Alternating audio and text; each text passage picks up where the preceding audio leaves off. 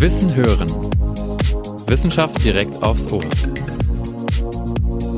Unser Gast heute Dr. Peter Podretz. Er ist wissenschaftlicher Mitarbeiter am Lehrstuhl für Medienwissenschaft am Institut für Theater- und Medienwissenschaft der FAU und forscht unter anderem im Bereich der Game Studies. Ich denke, das Vorurteil, was am ehesten abzuräumen wäre, ist, dass es vielleicht gar nicht wert ist, sich akademisch mit Computerspielen zu beschäftigen, weil die zu eindimensional sind, weil diese Etiketten da drauf kleben oder weil sie irgendwie eine Beschäftigung für Kinder oder Jugendliche sind. Und damit herzlich willkommen zu unserem Podcast rund um Wissenschaft an der Uni.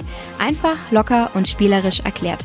Wir, das sind Nina, Hanna, Janu und ich, Anna haben zusammen mit dem CIVIS und Funklus den Campus Medien an der FAU spannende und renommierte ForscherInnen unserer Uni vors Mikro geholt.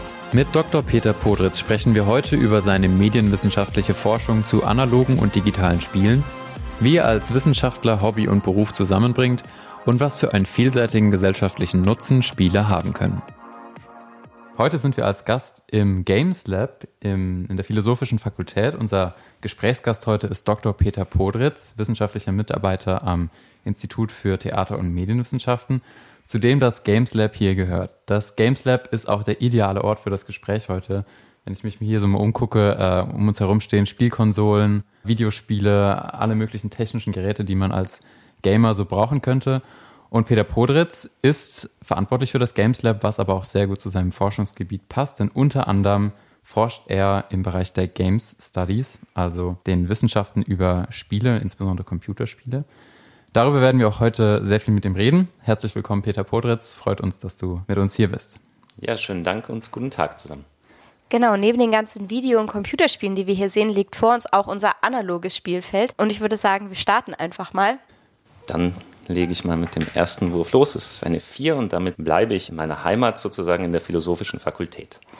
Genau, die erste Frage, die wir dir stellen würden, ziehe ich direkt mal hier von einer Karte. Da wir uns an der Philosophischen Fakultät befinden und die Felder bzw. die Orte so gestaltet sind, dass wir, wenn wir uns an einem Ort befinden, auch eine kleine Aufgabe dabei zu lösen haben, äh, erkläre ich kurz die Aufgabe. Und zwar in der Philosophischen Fakultät sind wir jetzt mal so klischeehaft und stellen die Frage und beantworten die Frage ohne Punkt und Komma.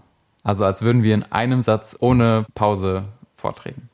Wir würden nämlich als allererstes gerne von dir wissen, um einen Überblick über das Thema zu bekommen, was denn die Game Studies überhaupt sind, was kann man sich darunter vorstellen und auch welche verschiedenen Forschungs- und Wissenschaftsdisziplinen kommen denn dabei überhaupt zusammen? Die Game Studies sind ein sehr heterogenes Forschungsfeld, in dem ganz viele verschiedene Disziplinen zusammenkommen und das sind unter anderem Gesellschaftswissenschaften, Sozialwissenschaften, die Pädagogik, die Psychologie, die Medienwissenschaften, die Literaturwissenschaften und alle möglichen Fachdisziplinen, die das Ganze einen dadurch, dass es darum geht, sich mit dem Gegenstand Computerspiele auseinanderzusetzen. Tatsächlich sind die Game Studies insbesondere, und du hattest das ja schon erwähnt, auf die digitalen Spiele gemünzt, aber es gibt natürlich auch so ein bisschen Ausgreifen in das Feld des Analogen und deshalb ähm, ist das ein sehr vielschichtiges und heterogenes, wie gesagt, Feld, in dem man jetzt nicht sagen kann, das ist jetzt die eine Ausrichtung oder das ist die eine Disziplin, sondern es gibt eine Vielfalt von Perspektiven und eine Vielfalt von Ansätzen und Fragestellungen, die das Ganze zum einen ein bisschen ähm, komplex und vielleicht auch manchmal schwierig machen, zum anderen aber, denke ich, auch sehr spannend. Das heißt aber dann, dass die Game Studies ja schon eine recht junge Wissenschaftsdisziplin sind, die wahrscheinlich auch erst durch das Aufkommen der Videospiele entstanden ist. Aber die Wissenschaft des analogen Spiels sozusagen, gibt es die auch und welchen Namen würde die tragen? Die trägt ganz verschiedene Namen, weil es dann noch weniger Konsens gibt. Also da ist manchmal die Rede von Board Game Studies beispielsweise oder Analog Game Studies. Das ist aber eine, tatsächlich eine Disziplin, die noch viel weniger institutionalisiert ist, die noch viel weniger methodisch irgendwie Konsens besitzt und die noch viel weniger letztlich auch sichtbar ist, ja auch in der akademischen Forschung. Das heißt, historisch gesehen, das ist so ein bisschen das Interessante und das Paradoxe daran, historisch gesehen versuchen sich die Game Studies zu Beginn auch immer mal wieder an klassischen Spieltheorien, nenne ich das mal, aus der analogen Spielforschung abzuarbeiten. Aber es sind schon zwei verschiedene Felder mit dem analogen Spiel und mit dem digitalen Spiel, die man beobachten kann, die immer mal wieder versuchen, aufeinander zuzugehen und Schnittstellen zu finden und mögliche Forschungsthemen gemeinsam auszuloten. Aber so richtig verschränkt ist das eigentlich auch nicht. Es sind schon verschiedene Traditionsstränge, was ja auch daran liegt letztlich, dass die analogen Spiele eine Jahrtausende alte Tradition besitzen und da auch sehr viel mehr historische Ansätze zum Beispiel dabei sind als jetzt bei den digitalen Spielen. Es klingt ja schon sehr spannend und vor allem sehr weitläufig und äh, vielseitig. Ich glaube, die meisten Leute würden nämlich eher bei Game Studies daran denken, dass man sich damit auseinandersetzt, wie sich die Video- und Computerspiele auf die Jugendlichen auswirken, was ja auch meistens ein sehr negatives Bild erstmal hervorruft. Also wie gesagt, das kommt auch daher, dass es verschiedene Disziplinen innerhalb der Game Studies gibt und das wäre zum Beispiel so eine klassische Fragestellung, die sich etwa die Rezeptionsforschung, die Medienpsychologie oder die Medienpädagogik stellen würde. Das gibt es natürlich auch, nur ist das eben ein ganz kleiner Ausschnitt dessen, was in den Game Studies existiert. Und ich denke, dass es so dominant ist, hat damit zu tun, dass es einfach gesellschaftliche Diskurse gibt, die sehr prägend sind, was das betrifft. Also Stichwort ähm, Killerspiele, Ballerspiele und ähnliches. Und das hat in der Gesellschaft einen sehr viel höheren Stellenwert dann und prägt natürlich den Diskurs in manchen Disziplinen können, ist aber jetzt nicht das, womit sich die medienkulturwissenschaftliche und die medienwissenschaftliche Ausrichtung der Game Studies beschäftigt. Jetzt sind wir schon ziemlich tief im Thema drinnen, sehr spannend. Ich glaube, ähm, am besten würfelst du nochmal und ja. dann können wir gleich weitermachen. So, jetzt ist es eine 5, dann gehen wir mal weiter von der philosophischen Fakultät rüber in die medizinische Fakultät. Ja, und an der medizinischen Fakultät, wir stellen uns vor, wir gehen gerade in die Klinik rein, müssen wir natürlich erstmal unsere Masken aufziehen, an die wir uns ja sowieso alle jetzt so gewöhnt haben. Und damit sind wir auch nochmal auf einem runden Feld, auch auf einer Wissenschaftsfrage. Du hast ja gerade schon äh, angesprochen, dass die Disziplinen sich natürlich mit verschiedenen äh, Fragen, Fragestellungen auseinandersetzen. Das heißt, ein Psychologe oder ein Pädagoge stellt sich natürlich eine andere Frage im Bereich der Game Studies als jetzt ein Medienwissenschaftler, wie zum Beispiel du. Ähm, welche Fragen welche Fragen stellt man sich dann in einem medienwissenschaftlichen Zugang zu Computer- und Videospielen?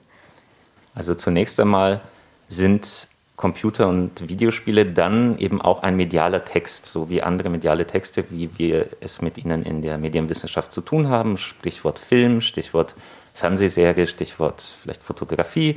Und deswegen schauen wir uns Computerspiele daraufhin an, wie sie zum Beispiel gemacht sind, also Strukturen, die da drin stecken. Das heißt, wenn man dem Ganzen jetzt analytisch begegnet, dann kann man fragen, ähm, was sind Erzählstrukturen beispielsweise, was sind Regelstrukturen in Computerspielen, was sind ästhetische Gestaltungsformen von Welten, von Räumen, von Spielfiguren, von Avataren. Und das kann man natürlich analytisch dann aufschlüsseln. Man kann das Ganze natürlich auch theoretisch begreifen und sich dann die Frage stellen, wie kann man dieses Medium Computerspiel eigentlich in einem theoretischen Zugang fassen. Also sozusagen, was macht das eigentlich aus? Wo kommt es her? Was sind Verbindungen zu anderen Medien durchaus auch? Denn wir wissen, Computerspiele in den letzten Jahren orientieren sich natürlich auch sehr stark an anderen Medien, zum Beispiel dem Film. Und solche intermedialen Verschränkungen sind auch auf theoretischer Ebene da sehr interessant. Und man kann dem Ganzen natürlich auch historisch begegnen, indem man eben eine Geschichte oder verschiedene Geschichtsschreibungen, müsste man ja auch sagen, des Computerspiels sich anschaut und zum Beispiel guckt, welche ästhetischen Traditionslinien stecken da drin, gibt es vielleicht Bezüge zu Formen, die vor dem Computerspiel schon existieren, also sei das jetzt in der bildenden Kunst oder sei das im analogen Spiel man kann eine technische Geschichtsschreibung sich anschauen und gucken, wie entwickeln sich denn beispielsweise, du hattest das schon gesagt, hier stehen so verschiedene Konsolen und Plattformen um uns herum, wie entwickelt sich das denn technisch? Also diese drei, dieser Dreischritt aus Historiografie, Geschichtsschreibung und Theorie zweitens und Analyse drittens, das ist etwas, womit sich die Medienwissenschaft beschäftigt, wenn sie von Computerspielen spricht. Man kann sich auch vorstellen, dass das Feld auch unheimlich wächst an möglichen Fragestellungen, dadurch, dass die Computerspielindustrie ja in den letzten Jahren auch selbst stark gewachsen ist und eigentlich die Bandbreite an Computer- oder digitalen Spielen, das müssen ja nicht nur das, was man sich jetzt typischerweise unter einem Computerspiel vorstellt, sondern vielleicht auch ein Handyspiel oder sowas. Also da ist die Bandbreite natürlich extrem groß und also wenn ich mir jetzt nur mal vorstelle, wie man zum Beispiel an das Computerspiel Assassin's Creed rangehen kann, das ja anders jetzt zum Beispiel als so ein Arcade-Game von früher, einfach Pac-Man oder sowas, das ja eine narrative Ebene, eine historische Ebene beinhaltet. Das stelle ich mir schon wahnsinnig spannend vor, wenn man das auch im Rahmen seiner Forschung untersucht. Also wir werden da bestimmt gleich auch nochmal eine Frage zu stellen, aber jetzt würde ich sagen, wirfen wir erstmal weiter. Nächster Wurf ist eine 3 in die NatFak. Uh, an der NATFAG ähm, wartet die nächste Aufgabe auf dich. Und zwar beantworten wir die Fragen hier als eine Art Versuchsprotokoll. Das heißt, du hast eine Fragestellung, ein Experiment und ein Ziel oder eine, ein Fazit zum Schluss. Wir versuchen die Frage auch mal so zu stellen. Okay, die Hypothese ist erstmal, dass du dich in der letzten Zeit ja viel mit Avataren in Videospielen auseinandergesetzt hast. Und die Fragestellung ist, was ist denn das Spannende daran? Jetzt versuche ich als Geisteswissenschaftler eine naturwissenschaftliche Anordnung mir vorzustellen und zu sagen, ähm, es gibt erstmal einen Gegenstand, das sind die Avatare in Computerspielen, also die steuerbaren Spielfiguren. Es gibt ähm, die Frage, wie geht man daran, um das, was spannend daran ist, zu entdecken. Und ähm, das Spannende daran, also das Ziel, wäre sozusagen herauszuarbeiten. Ich hatte vorhin schon erwähnt, die verschiedenen Ebenen, auf denen man sich beschäftigen kann mit Game Studies im medienwissenschaftlichen Bereich. Und tatsächlich stecken die alle mit drin. Also zum einen wäre das Spannende daran, die ähm, theoretische Erfassung dessen, was man als Spielfigur begreift, teilweise ja auch im wahrsten Sinne des Wortes teilweise einen Übertrag auch zum analogen Spiel zu schaffen, also nicht nur die Avatare im Computerspiel, sondern die Spielfiguren, wie sie hier gerade auf dem Spielfeld vor mir sich befinden, auch mit irgendwie zu denken, historisch das Ganze abzuleiten, denn Spielfiguren haben natürlich lange, lange Traditionen, nicht nur im Computerspielbereich, sondern auch im analogen Bereich. Und analytisch sind Spielfiguren eben nicht nur Objekte, die irgendwie in Spielzusammenhängen aufgehen, sondern sie modellieren ja bestimmte Identitäten. Also es gibt Fragestellungen von Race, Class, Gender, Species drin und diese Identitäten so ein Stück weit herauszuholen, analytisch und dann auch zu sagen, was bedeutet das denn vielleicht auch in gesellschaftlichen Kontexten? Das wäre das Spannende daran. Und jetzt versuche ich nochmal die Versuchsanordnung zu rekonstruieren und zu sagen, es gibt bestimmte Wege, wie man dorthin kommen kann zu diesem Ziel. Ein Weg, der eben auf der Ebene der Theorie funktionieren würde, wäre mit dem klassischen geisteswissenschaftlichen Arbeiten, in der theoretischen Auseinandersetzung mit dem Gegenstand, in der analytischen Auseinandersetzung. Und ein anderer Weg wäre auch in der praktischen Arbeit damit zum Ziel zu kommen. Und deswegen ist es jetzt aktuell so, dass ich eine Lehrveranstaltung leite, die gekoppelt ist an eine museale Ausstellung, die sich eben auch mit Fragen des Avatars und der Avatargestaltung und den verschiedenen Identitäten, die Avatare besitzen, auseinandersetzt.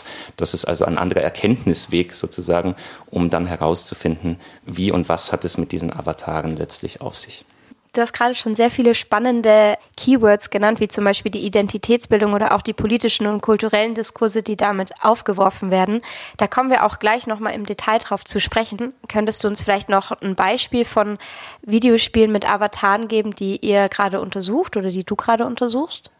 Also eigentlich geht das sehr in die Breite. Es geht jetzt nicht um ein Beispiel, das wir uns anschauen, sondern tatsächlich um bestimmte Formen von, ich nehme jetzt einfach mal das, was am meisten untersucht ist und dann nehme ich etwas, was sehr wenig untersucht ist. Die Genderfrage ist natürlich bei ähm, Avataren virulent und die ist auch tatsächlich schon die Frage, die am häufigsten analysiert wurde, beginnend mit Lara Croft natürlich. Das ist etwas, was bei Tomb Raider und den Nachfolgeteilen schon ja, durchaus nicht selten angeschaut wurde. Deswegen ein häufiges Beispiel, aber auch bei der Genderfrage kann man natürlich sehr stark zurückgehen, historisch, und sich dann ich nehme jetzt nur ein Beispiel heraus, ähm, das Computerspiel Pac-Man, das wahrscheinlich die meisten kennen, anschauen. Und da gibt es auch in der Historie des Computerspiels irgendwann mal Miss Pac-Man. Sozusagen das weibliche Gegenstück, das da irgendwie modelliert werden soll mit einer rosa Schleife äh, auf dem Kopf. Und dann stellt sich die Frage, warum gibt es sowas? Was bedeutet das eigentlich? Und wie wird hier so eine Form von ja, auch sehr stereotyper Weiblichkeit inszeniert? Das wäre so Genderfragen. Und je tiefer mal in diese Identitätskategorien reingeht, also ich hatte vorher schon gesagt, Race, Class, Gender, vielleicht kann man auch solche Kategorien dazu nehmen wie Age oder Ability, Schrägstrich, Disability. Und jetzt bleiben wir mal beim letzten Beispiel, Ability, Schrägstrich, Disability. Da gibt es also sehr, sehr wenig. Und zwar sowohl in der Forschung als auch vom Gegenstand selber. Also wenn man sich mal rein arbeitet in das Feld von Computerspielen, von Games und auch von analogen Spielen, dann gibt es da relativ wenig Beispiele, die das irgendwie auf dem Schirm haben und das repräsentieren. Tatsächlich wird dann ein Blick in die Modifikationen von Spielenden interessant, die dann eben sich selber ihre Spielfiguren bauen, basteln, zum Download zur Verfügung stellen und dann genau in solche Lücken stoßen und sagen, na guckt mal, wir haben aber zu wenig Figuren, die in diese Ecke gehen und deswegen bauen wir die selber digital oder aber ein Beispiel, was ich sehr interessant fand und letztens gesehen habe, tatsächlich analog auch am 3D-Drucker für Tabletop-Spiele, der barbarische Krieger, der dann halt im Rollstuhl beispielsweise sitzt, was man sich jetzt im klassischen Dungeons and Dragons Setting nicht so unbedingt vorstellt, aber das ist dann sozusagen die Lücke, die gefüllt wird durch eigene Praktiken von Spielenden.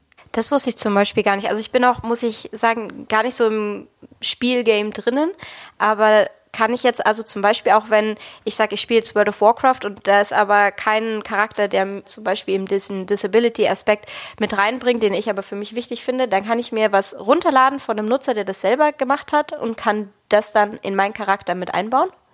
Also bei World of Warcraft weiß ich jetzt nicht explizit, ob das der Fall ist, aber bei vielen Spielen ist das so. Also es gibt sozusagen einmal das offizielle Angebot, das Spiele einem machen mit ihren Spielfiguren. Wir hatten vorher Lara Croft. Wenn ich Tomb Raider spiele, dann spiele ich eben Lara Croft.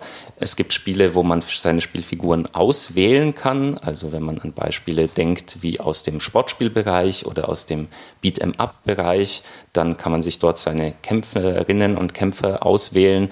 Und es gibt natürlich die Editoren, also beispielsweise Rollenspiele bieten das ja ganz häufig an, dass zu Beginn der eigene Avatar erstellt werden kann mit mehr oder weniger ähm, vielen und mehr oder weniger komplexen Einstellungsmöglichkeiten. Und das sind erstmal die offiziellen Angebote. Und dazu kommt natürlich noch das, was in der sogenannten Anführungsstrichen Gaming Community entsteht und was dann ja, auf verschiedensten Modifikationsseiten zur Verfügung gestellt wird, was manchmal auch direkt ins Spiel Eingang findet, was manchmal aber auch relativ Nischenprodukt bleibt, nach dem man suchen muss. Also es gibt sozusagen auch hier die Vorstellung, wir werden adressiert, wir Spielende werden adressiert als Prosumer, als ProsumentInnen, das Kofferwort aus ähm, Produktion und Konsum. Also wir sind nicht nur dazu angehalten, irgendwelche Dinge zu spielen und ähm, zu rezipieren, sondern aktiv auch gerade in Games Spiele mitzugestalten und ein Angebot zu schaffen, was andere Spielende wahrnehmen können. Das Interessante ist, wie gesagt, dass es das auch im analogen Bereich tatsächlich gibt und das ist sehr, sehr wenig erforscht und deswegen glaube ich auch interessant. Super spannend. Finde ich auch. Das finde ich übrigens auch aus persönlicher Erfahrung einen wahnsinnig angenehmen Vorteil der äh, Computerspiele, dass das halt auch zu großen Teilen von der Community beeinflusst wird und da auch sehr viel mehr Möglichkeiten gibt und tatsächlich auch in Computerspielen so gesellschaftliche Themen behandelt werden. Vielleicht haben wir da gleich noch Gelegenheit, weiter darüber zu reden, aber jetzt würde ich sagen, dürfen wir erstmal weiter. Mhm. Nächster Wurf, eine 4 und das ist das Sportgelände. Okay, die Aufgabe ist folgende. Wir stellen uns jetzt vor, wir sind auf einem Sportgelände und haben gerade eine anstrengende Partie eines Sports, sagen wir mal Fußball, hinter uns. Peter Podritz ist unser Profisportler und wir sind die Moderatoren und wir fragen, die nächste Frage ist eine Spaßfrage, entsprechend im Stil Kommentator und Sportler nach dem Spiel. Oh Gott. Das ist eine Herausforderung. Für ähm, wen? Erstmal für mich, aber wahrscheinlich auch für dich. Peter Podritz, erstmal herzlichen Glückwunsch zur atemberaubend guten Leistung heute. Äh, mit zwei Treffern würde ich sagen, haben Sie es all Ihren Kritikern gezeigt. Wie belastend war es für Sie in den vergangenen Wochen immer wieder negative Schlagzeilen über Sie und Ihr Forschungsgebiet in der Presse zu lesen, wo ja teilweise auch wirklich, das muss man vielleicht selbstkritisch als Pressevertreter, der ich ja jetzt bin, äh, dazu sagen, sehr viel unberechtigte Kritik auch gab, sehr viel Vorurteile über ihre Form, über ihre Fitness. Wenn Sie es der Presse jetzt in einem Statement kurz zeigen dürften, welches Vorurteil über Sie und Ihr Forschungsgebiet würden Sie denn am liebsten jetzt mit Ihrer Leistung von heute ein für alle Mal aus der Welt schaffen? Also erstmal, wenn du die negative Berichterstattung ansprichst, das ist natürlich etwas, worauf man sich nicht konzentriert. Das liest man ja gar nicht. Also man konzentriert sich auf seine eigene Forschung, man versucht sein Bestes zu geben und mit dem Team zusammen dann oder auch je nachdem, wenn man auf sich allein gestellt ist, das Beste aus seiner Forschung zu machen. Deswegen diese Stimmen von außen, das ist etwas so Störfeuer, das nicht ganz so relevant ist in der eigenen Beschäftigung.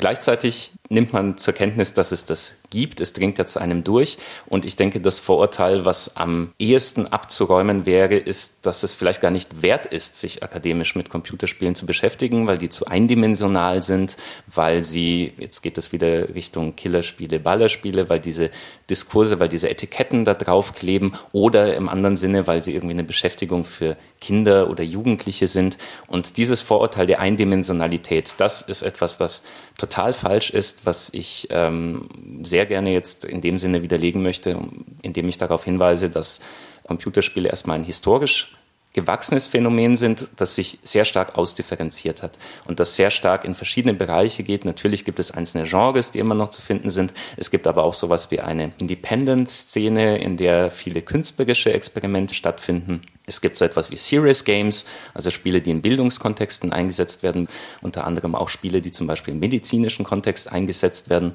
um Therapien zu erleichtern, um Genesung zu beschleunigen, zum Beispiel, indem Motivation für Patientinnen und Patienten erhöht wird, wenn sie spielen. Es gibt das allgemeine übergreifende Prinzip der Gamification in gesellschaftlichen Kontexten, also der Versuch, Spielbarkeit oder spielerisches Handeln in Kontexte einzubringen, die vielleicht mit Spielen gar nicht so viel zu tun haben. Zum Beispiel in einem Podcast oder in einem Interview, wenn man dann so ein Spielfeld vor sich hat und das Ganze sozusagen jetzt auch gamifiziert ist. Das heißt, Spiele haben unheimlich viele Formen und unheimlich viele Funktionen, gesellschaftliche Funktionen. Und sie sind, wir hatten vorher darüber gesprochen, nicht zuletzt über diese gesellschaftlichen Bilder, die sie produzieren. Sie sind auch politisch relevant natürlich. Und sie werden auch in politischen Kontexten verwendet von Spielen, die zur Demokratieerziehung verwendet werden sollen, bis hin zu Alt-Right-Bewegungen, die versuchen, Spiele äh, oder Spielprinzipien zu kapern und dort für Propaganda zu nutzen. Also Spiele sind einfach ein unglaublich vielfältiges Medium, das diesem Vorurteil, das vielleicht vor einigen Jahrzehnten noch stärker war, einfach überhaupt nicht entspricht. Vielen Dank für das Statement. Dann hoffe ich, dass die Formkurve weiter nach oben zeigt. Mit dem nächsten Wurf. Dann habe ich hier eine, Eine 3 drei. und wandere damit in die nächste Fakultät. Das ist die technische Fakultät. Genau, und an der technischen Fakultät werden die Vorlesungen ja meistens doch in einem sehr großen Hörsaal gehalten und viele Studierende sind vielleicht so ein bisschen am Schlafen oder so, bis das Wort klausurrelevant kommt, das vielleicht ab und zu mal genannt wird, aber das Wort, das am häufigsten genannt wird, wahrscheinlich ist trivial. Und deswegen möchten wir dich bitten, in deiner Antwort mindestens einmal das Wort trivial zu verwenden. Kriegst du es auch hin, das Wort in deiner Frage zu stellen, Anna? Es kommt drauf an. Moment, wir sind äh, nochmal auf einem eckigen Feld, das heißt, wir sind bei einer Spaßfrage. Welches analoge Spiel ist für dich nicht trivial bei einem Spieleabend zum Beispiel mit deinen Freunden oder deiner Familie? Ich gebe jetzt eine sehr triviale Antwort darauf, denn eigentlich ist überhaupt kein Spiel trivial, weil jedes Spiel verschiedene Spielmöglichkeiten, Spielprozesse eröffnet, auch die einfachsten, in Anführungsstrichen, regelbasierten Spiele, so etwas wie ich weiß nicht, ich nehme jetzt vier gewinnt oder sowas. Das ist auch nicht unbedingt trivial, je nachdem, mit wem man es spielt, je nachdem, wie man darüber kommuniziert, je nachdem, wer, was für eine Art von Spielpraxis man sich ausdenkt, also sozusagen vielleicht ein Turnier spielen oder verschiedene Gestaltungsmöglichkeiten um dieses Spiel herum. Das heißt, Spieleabende, wenn es darum geht, leben ja nicht nur von dem Spiel selbst, sondern auch von dem Zusammensein, von der Kommunikation über das Spiel, von den verschiedenen Praktiken, die damit einhergehen. Und deswegen würde ich sagen, dass eigentlich man aus dem in Anführungsstrichen trivialsten Spiel von seinem Regelwerk her doch noch etwas immer gestalten kann, das ganz und gar nicht trivial ist. Gibt es denn ein bestimmtes analoges Spiel, das du auch sehr gerne spielst? Das ist so die Frage, wie, was ist eigentlich dein Lieblingsregisseur bei einem Medienwissenschaftler? Okay. Das, äh, das funktioniert so leider nicht. Es gibt natürlich ganz viele verschiedene ähm, Genres und die Frage war jetzt auf das Analoge. Ne? Es gibt ganz viele verschiedene Genres und Arten von Spielen, die ich gerne spiele und das hängt natürlich auch so ein bisschen mit der Laune und mit der Tagesform zusammen, auch mit der Zeit, die man hat. Also neulich zum Beispiel waren wir an einem Spieleabend, der dann letztlich nicht mehr nur ein Spieleabend war, sondern eine Spielenacht, weil wir sieben Stunden an diesem Spiel gesessen haben Oh, wow. und für eine Runde. Und ähm, das kann man dann natürlich auch nicht immer machen. Das heißt, es kommt auch auf die Runde an, also auf die Personen, mit denen man das spielt. Deswegen so pauschal lässt sich das in dem Sinne nicht beantworten, aber von Brett über Karten bis hin zu Würfelspielen ist da eigentlich alles dabei. Es hört sich aber schon auch so an, dass das, egal ob es jetzt analoges oder digitales Spielen ist, äh, dass das in deiner Freizeit schon auch einen großen Stellenwert besitzt. Ja, ich denke, man kann sich nicht auch akademisch mit Eifer mit etwas beschäftigen und das gehört ja auch dazu. Also nicht nur die akademische Neugier auf etwas, sondern auch gerade, wenn man größere Forschungsprojekte vielleicht anstrebt, etwas Begeisterung für den Gegenstand mitzubringen, sonst möchte man das ja vielleicht auch gar nicht machen. Und da spielt der Zeitfaktor aber dann auch gelegentlich eine Rolle. Also es gibt natürlich Genres, die vertilgen unheimlich viel Zeit. Wenn ich jetzt bei den digitalen Spielen wieder bin und bei Open-World-Games oder bei Rollenspielen, in die man erstmal 40 Stunden investieren muss, damit man kennenlernt, was ist das eigentlich, dann hat man es vielleicht mit einer Fotografie von der Zeitlichkeit her ein bisschen einfacher. Also da muss man einfach von der Pragmatik gelegentlich auch in der Forschung gucken, wessen man sich überhaupt annehmen kann. Aber dass das dazugehört zum Alltag, ja, klar. Würdest du denn dann ein Stück weit sagen, dass du dein Hobby auch zum Beruf gemacht hast? Definitiv. Also ich denke, ihr kommt ja auch aus dem Theater- und Medienwissenschaftlichen Studium heraus. Und ich denke, ähm, ihr habt das damals auch gewählt, weil euch die Gegenstände auch ein Stück ja. weit ja, fasziniert, begeistert, interessiert haben. Und so ist das letztlich bei der Forschung auf einem bisschen anderen Level, aber vom Prinzip erstmal ähnlich, dass man sagt, klar, also das ist etwas, was ich verstehen will. Und deswegen will ich mich damit auseinandersetzen und ich beschäftige mich dann letztlich auch nicht mit etwas, was ich nicht interessant finde. Insofern man bekommt natürlich einen anderen Blick auf die Dinge und Hobby und Beruf beziehungsweise die alltägliche und die Freizeitbeschäftigung und das Erkenntnisinteresse im wissenschaftlichen Sinne verschmelzen dann schon. Also man gewinnt einen anderen Blick auf die Dinge, aber ich finde das sehr ertragreich. Ist ja auch, würde ich sagen, ein guter Tipp an alle Erstis oder alle Leute, die sich überlegen, ein Studium anzufangen. Intrinsische Motivation ist der Schlüssel, glaube ich, dazu, dass einem das Studium Spaß macht und dass man im Endeffekt auch gut drin ist. Ja, voll. Und ich habe es auch sehr genossen, dass ich meinen Eltern zum Beispiel dann mal sagen konnte, ich schreibe eine Hausarbeit über meinen Lieblingsfilm oder ich ja. spiele jetzt Minecraft zum Beispiel für die Forschung, weil es irgendwie zum Projekt dazu gehört. Ja, ich habe eine Hausarbeit ja. über Inglourious Bastards geschrieben und das war, glaube ich, für mich mit die interessanteste. Aber sie hat natürlich auch gleichzeitig super viel Spaß gemacht, mhm. weil du diesen Film vor- und rückwärts hast schauen können. Und dann schlafen die Studierenden auch nicht ein in der Vorlesung. Nee. Aber es ist natürlich dann auf der anderen Seite so, dass man, das Phänomen gibt es natürlich auch, dass man die Distanz zu seinem Gegenstand verliert. Und er sagt, ich bin so begeistert von irgendwas, dass ich voll und ganz darin aufgehe und dann kann ich das gar nicht mehr kritisch beobachten. Hm. Das heißt, das ist auch wichtig bei aller Begeisterung und bei aller Faszination für das, was man gerne ähm, anguckt oder spielt, dass man auch sagt, man kann immer diesen Schritt zurücktreten und Analyse heißt ja gewissermaßen aus der Distanz mit einem äh, mit einer Lupe beispielsweise darauf zu schauen und das zu zergliedern und zu ähm, verstehen, wie es funktioniert. Und dafür brauche ich diese Distanz auch mal kritisch zu hinterfragen, was an Elementen ist da eigentlich drin, die vielleicht auch für mein persönliches Fanempfinden oder sowas, wenn ich das denn besitze, vielleicht auch, auch unbequem sind. Also sowohl die Nähe zum Gegenstand im Sinne einer Motivation als auch immer wieder die Schaffung einer Distanz zum Gegenstand für ein wissenschaftliches Erkenntnisinteresse sind da wichtig. Ja, interessant, wie lange wir anlässlich einer Spaßfrage überhaupt schon wieder über das Thema reden. Ja. Deswegen schnell weiter mit dem nächsten Wurf. Wieder eine 3 und damit bin ich bei einem Wecker und ich habe keine Ahnung, was der bedeutet. Ah, das ist die Zoom-Konferenz. Unser Lieblingsfeld.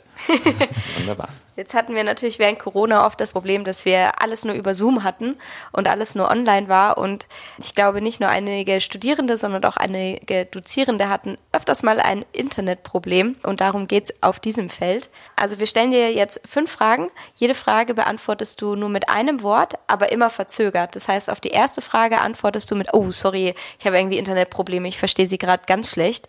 Und dann auf die zweite Frage antwortest du mit der Antwort der ersten Frage. Wie kommst du jeden Morgen zur Arbeit? Oh, mein Mikro war aus. Sorry. Was ist deine Lieblingswaffe in Fantasy-Rollenspielen? Mit dem Auto.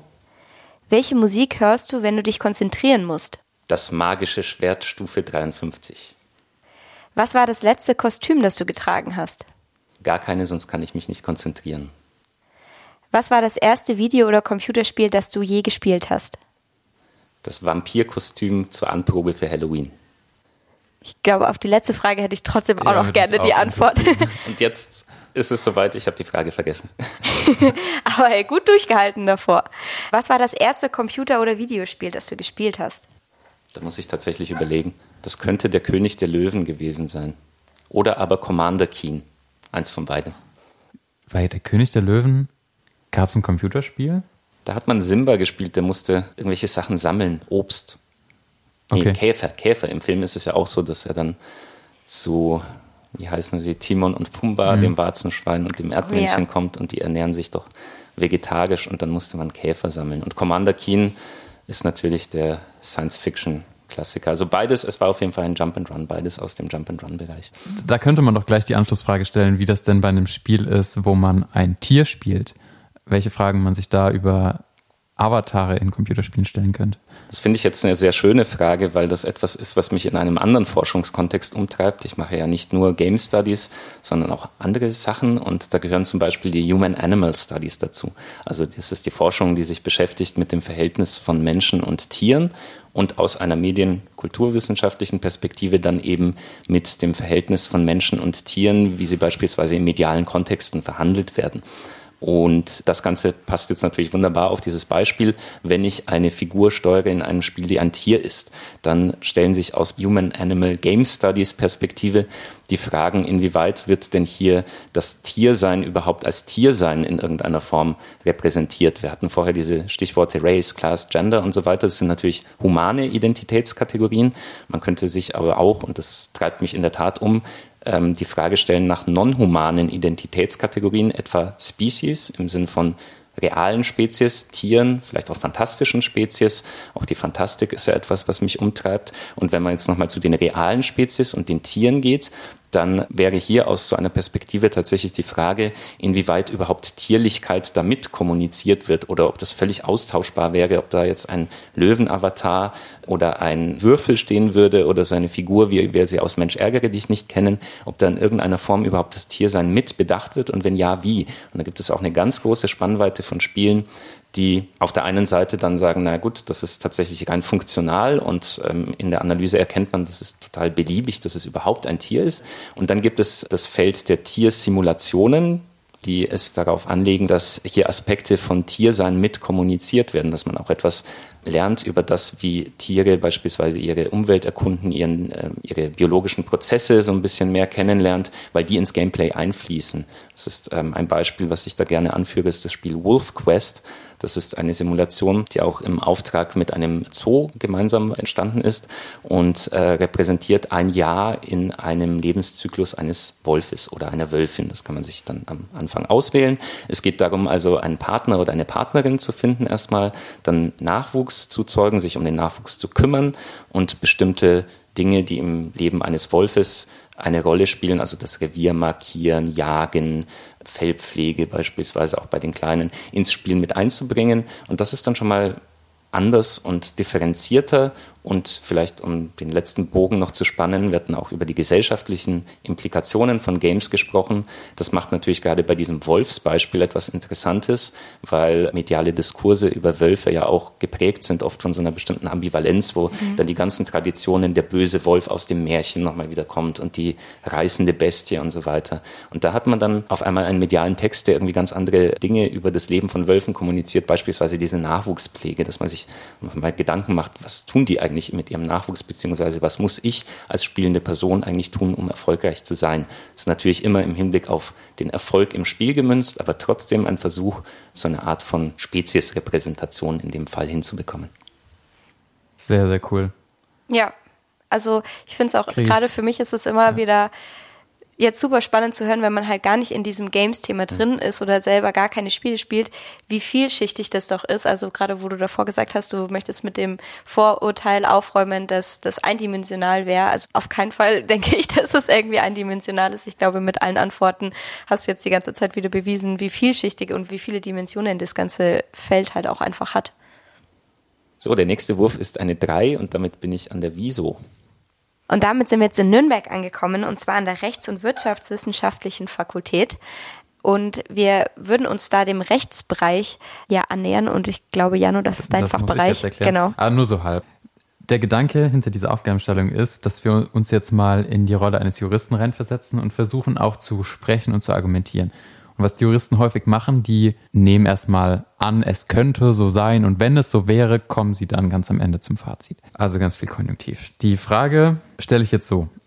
Es könnte sein, dass wir jetzt auch schon drüber gesprochen haben, dass es durchaus wert sein könnte, sich mit Computerspielen akademisch zu beschäftigen. Was wir jetzt gerne wissen würden, wäre, wie schafft man es denn, dass man die akademische Beschäftigung mit Computerspielen aus dem Forschungsumfeld wieder in die Gesellschaft rücktransportiert. Und wie könnte man es denn schaffen, das, was man aus Computerspielen lernt, wieder in die Gesellschaft zurückzubringen und an die potenziellen NutzerInnen von Computerspielen zu vermitteln? Also es wäre eine Möglichkeit, sich verschiedenen öffentlichen Räumen anzunähern. Und da könnte man anführen verschiedene Beispiele. Das eine wäre, glaube ich, von mir schon mal genannt worden. Das war das Museum. Also, dass man sagt, man könnte in Museen gehen. Es gibt ja auch definitiv dezidierte Computerspielmuseen, zum Beispiel das Computerspielmuseum in Berlin. Man könnte aber auch in andere Museen gehen, wenn sie denn dafür offen wären, sich mit diesem Gegenstand zu beschäftigen, die ja sehr viele Anschlussmöglichkeiten bieten. Also ähm, das könnte man eigentlich in fast alle musealen Konfigurationen umübersetzen, je nach Thema und je nach Ausstellungsgestaltungsmöglichkeit würde das eigentlich immer ganz gut hineinpassen, finde ich. Das wäre also ein, ein gutes Feld. Man könnte in verschiedene öffentliche andere Räume gehen, die etwas mit Bildungskontexten natürlich zu tun haben. Das könnte die Schule sein, das könnten Volkshochschulen sein, das könnten Bildungseinrichtungen anderer Natur sein. Man könnte das Ganze natürlich auch ein Stück weit in die ähm, journalistische Ecke versuchen mit einzubringen. Es gibt ja verschiedene Games-Zeitschriften beispielsweise oder Spiele, Magazine und dort könnte man natürlich auch eine akademische Perspektive neben der journalistischen, die ja vor allem darauf beruht, Sachen zu bewerten, also zu sagen, das sind jetzt neun von neun Punkten oder sowas, könnte man natürlich auch eine akademische, nicht bewertende, sondern erklärende, analytische Perspektive mit einbringen. Und man könnte allgemein versuchen, natürlich auch über so einen Podcast wie hier das Ganze zu transportieren und zu sagen, eine Öffentlichkeit zu generieren. Und vor allem ein, darum geht es ja ähm, übergreifend, eine Art von Sensibilität dafür zu schaffen, warum es nicht nur sinnvoll sein könnte, sondern definitiv sinnvoll ist, mit diesem Gegenstand zu forschen. Das finde ich ein sehr gutes Fazit. Es ist auf jeden Fall sinnvoll, das zu tun. Und wir nutzen natürlich auch gerne so ein mediales Angebot wie ein Podcast dafür. Genau so ein spannendes Thema, wie wir es heute hatten, auch wieder gesellschaftlich zugänglicher zu machen. Mal schauen, ob du es mit deinem letzten, vielleicht letzten Wurf auch ins Ziel schaffst. Nicht ganz. Okay, ich glaube, das können wir aber noch schnell mitnehmen. Ja. Äh, die Aufgabe, wir, wir befinden Hast uns deine jetzt, Flasche. ja, die, Muss wir ich befinden dazu uns sagen, ich bin auf dem Berg gelandet. ganz genau. Wir Studierenden, wir pilgern ja gerne alle zusammen zum Berg und trinken vielleicht auch schon die eine oder andere Weghalbe. Und da kommt ab und zu mal das Problem auf, dass man keinen Flaschenöffner dabei hat, was aber für den normalen Studierenden nicht unbedingt ein Problem ist. Ich halte dir gerade ein Feuerzeug hin. Wir haben in dem Fall jetzt eine Speziflasche für dich. Und die Aufgabe wäre auf diesem Feld, die Flasche mit dem Feuerzeug zu öffnen. Sehr schön, dann kann ich das vorwegnehmen, dass ich da in jedem Fall scheitern werde dran, weil ich das erstens tatsächlich noch nie gemacht habe. Oh, nicht auf dem Dorf aufgewachsen. Nicht wirklich, aber vor allem nicht wirklich alkoholisch unterwegs bin. Deswegen kenne ich eher die Schraubverschlüsse von antialkoholischen Getränken. Und ähm, ja, bevor ich einerseits entweder das Feuerzeug ruiniere oder die Flasche ruiniere, dann kann ich das lernen. Genau. Ja, genau, zeigt es mir. Also wichtig ist, dass man den Hebel stabil ansetzt und nicht irgendwie so, dass einem das Feuerzeug oder die Flasche gleich aus der Hand fällt. Ich mache das immer so. Ich umgreife den Flaschenhals und setze das Feuerzeug zwischen meinem Zeigefinger und dem Deckel an. Und dann muss ich das Feuerzeug mit dem Zeigefinger hier gut festhalten. Und es hat sich schon super angehört, aber es könnte auch noch besser sein, wenn es dann fluppt. Jetzt ist die Flasche auf. Ich würde sagen, Prost. Genau, Prost. und dann kannst du noch einmal würfeln und Dann bist ziemlich sicher im Ziel. wahrscheinlich, jawohl, ich bin Yes. Im Ziel. geschafft. Dann herzlichen Glückwunsch, du hast es heil ins Ziel geschafft. Wir möchten uns beide sehr herzlich für das spannende Gespräch bedanken. Vielen Dank auch von meiner Seite. Und dann sind wir fertig. Vielen Dank. auch. Ja. Schlusswort. Müssen wir nochmal gucken, ob wir uns da noch eins ausdenken. Wissen hören. Wissenschaft direkt aufs Ohr.